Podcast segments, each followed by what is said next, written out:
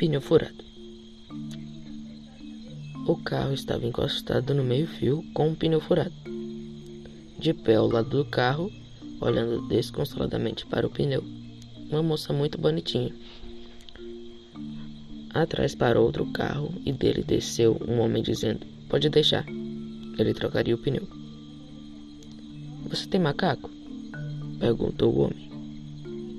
Não, respondeu a moça. Tudo bem, eu tenho, disse o homem. Você tem step? Não, disse a moça.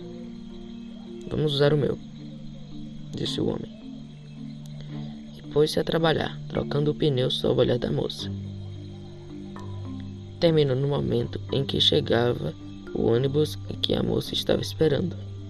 Ele ficou ali, suando, de boca aberta, vendo o ônibus se afastar. Dali a pouco chegou o dono do carro.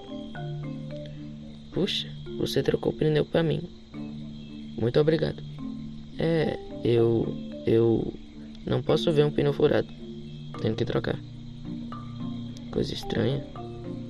É uma compulsão. Sei lá. Texto de Luiz Fernando Veríssimo.